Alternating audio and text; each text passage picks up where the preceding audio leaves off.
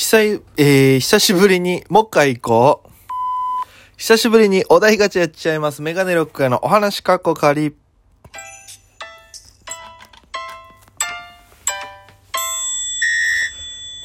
ぽいぽいメガネロックです。よろしくお願いします。この番組は僕が毎日配信でお届けしている番組となっております。アプリでお聞きの方は番組をクリップ、それ以外の方もハートニコちゃんネギタップで応援よろしくお願いいたします。ということで、えー、ROK スタイルのね、一発撮り方式でやってる番組なので、えー、あえて編集を使わず、活かしていただきたいと思います。ということで、えー、どこまで話したっけ？えー、この番組は僕が毎日配信でやってる番組となっております。アプリでお聞きの方は番組をクリップ、それ以外の方もハートニコちゃんネギタップよろしくお願いいたします。ぜひに2000回再生、再生じゃない、2000回のいいね、えー、ハートニコちゃんネギが超えるようによろしくお願いいたします。ということで、えー、まあ4本撮りともなると、おトークがなくなってくるのでね、久しぶりにお題ガチャやってみたいと思いますけども、お題ガチャ、誰が決めてんのかね、これね。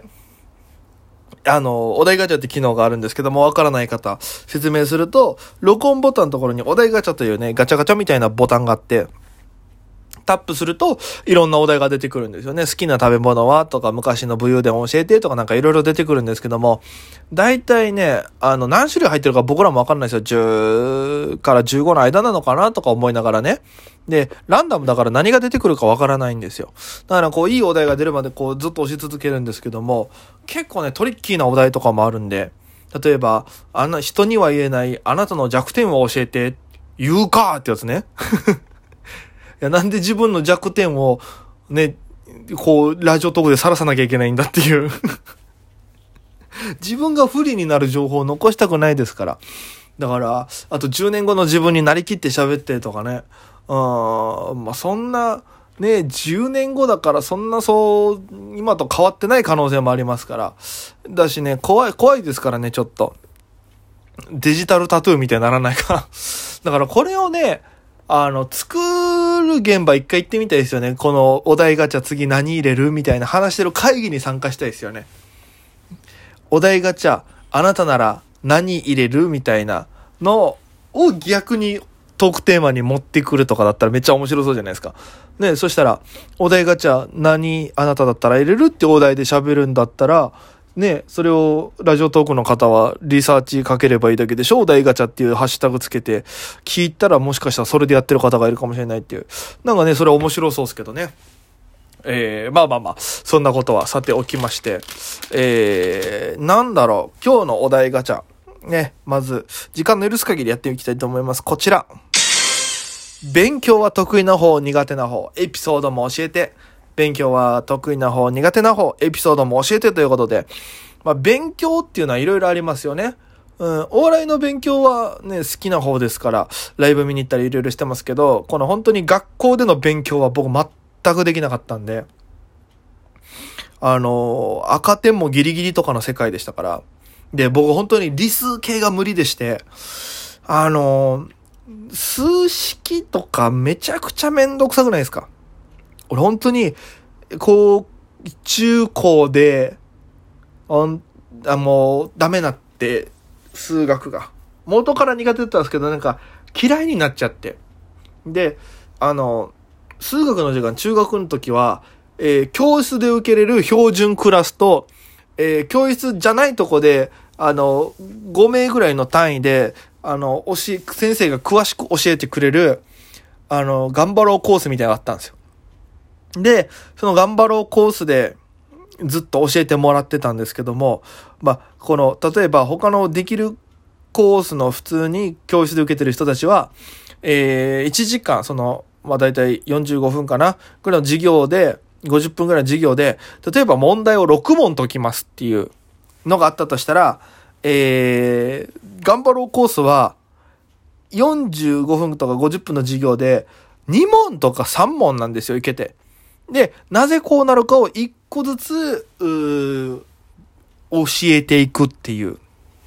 で、少人数だから分からない人がいたらその時点で止めるんですけど、基本そこに来るのってヤンキーなんですよ。で、ヤンキー4名で多分僕がいた時多分4、ヤンキーがもうほぼほぼなんですよ。で、そこに本当に苦手な僕ともう一人ぐらいしかいなくて。で、先生たちはヤンキーとかにも伝わりやすいように教えるんですよ。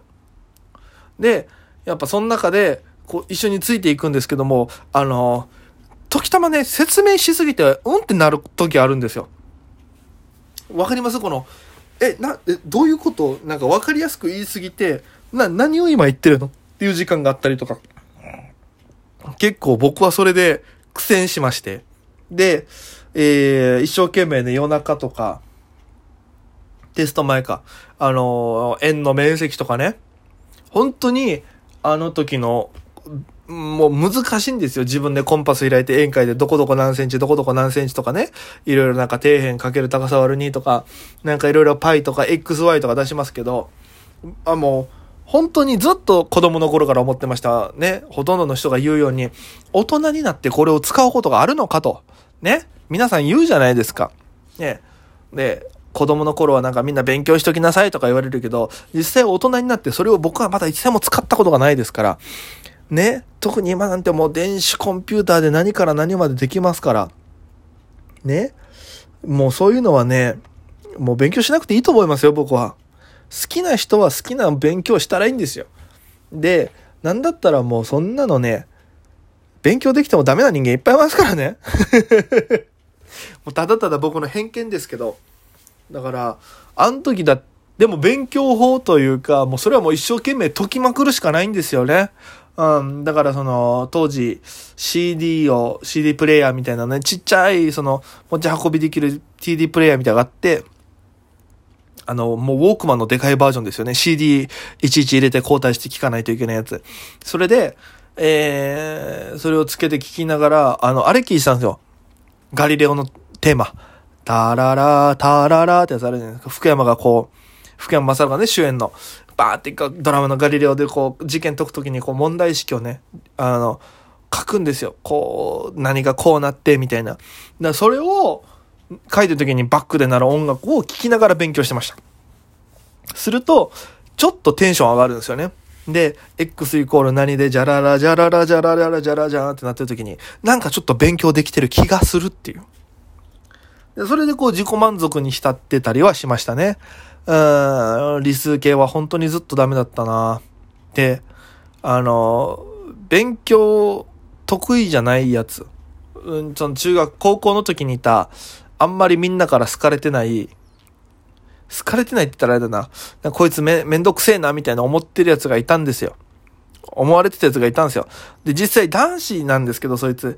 男子もちょっとめんどくさいなと思ってて。別に、あの、目立とうとしてるのか、痛いやつなのか、多分俺は痛いやつだと思ってるんですけど、そいつは。ね？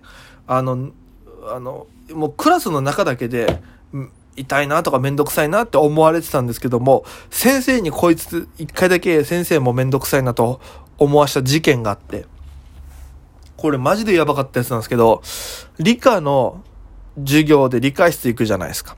で、理科室で大体こう机がこう並んでてね、えー、真ん中に水道があって、で、こう、黒いね、細長い机があって、二人、二人ずつ座るみたいなね、感じじゃないですか。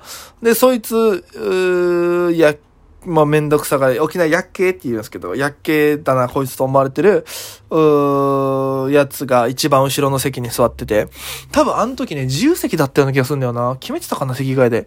なんか自由かなんかで、で座ってたら、あの、急に、あの、勉強中にね、急にですよ。電気がプーンって飛んだんすよ。いや、停電したんすよ。え、何これ？っつって。で、先生も、あ、何があった？みたいな。何だかこれ？みたいな。で、そしたら、先生が、お前ってめっちゃキレてるんですよ。で、薬系のやつをずっと見てるんですよ。薬系と思われてるやつ。で、うわ、こいつまた何回やらかしたんだろうなと思ったけど、さすがに、授業中に、電気をね、ブレーカー落とさせるって何事だってなるじゃないですか。ね。何をしたんだと思って、えー、聞、聞いたというか、まあ、後日談というかね、後から知ったんですけど、どうやら、そいつが、針金？クリップかなんかを、あの、分解して、まっすぐな針金状態にしたんですよ。で、それを、マジで危ないからやめてほしいんですけど、ほら、あの、理科室の側面の方にコンセントがあるんですよ。コンセントの挿すとこね。その挿すとこに、針金のこの状態になったクリップを入れて、ツッツッツッってつついてたら、そこに電気が通って、パシュンって飛んだらしいんですよ。ヒューズがパシュン、ヒューズというか、パシュンってそこに電気が通って、で、本当だったらそれをやってるそいつは感電しててもおかしくないんですけども、そいつがそれでパチってなった瞬間にうわって離して、バンって電気消えたんですよ。恐ろしくないですか？ね？で、そっからそいつめちゃくちゃ怒られてまして。ね。まあそいつは、ね、あの、うん、めちゃくちゃ怒られて、で、ざまあ見ると思ったんですけどね、僕とか他のクラスの生徒は。うん。それぐらいのやつで、なんかやっぱり勉強がそいつできてなかったから、勉強できないやつはやばいことをしだすっていう。勉強ができないと授業がわからない、ついていけないとなると手遊びを始める。で、手遊びが行き過ぎるとそういうことをしてしまう可能性があるっていうから、できないとか苦手なんだったらある程度ちゃんと勉強はしとかないといけないなというのも思ったというエピソードでございました。ご清聴ありがとうございました。えー、というわけで本日ここまでです。それでは皆様、また今夜。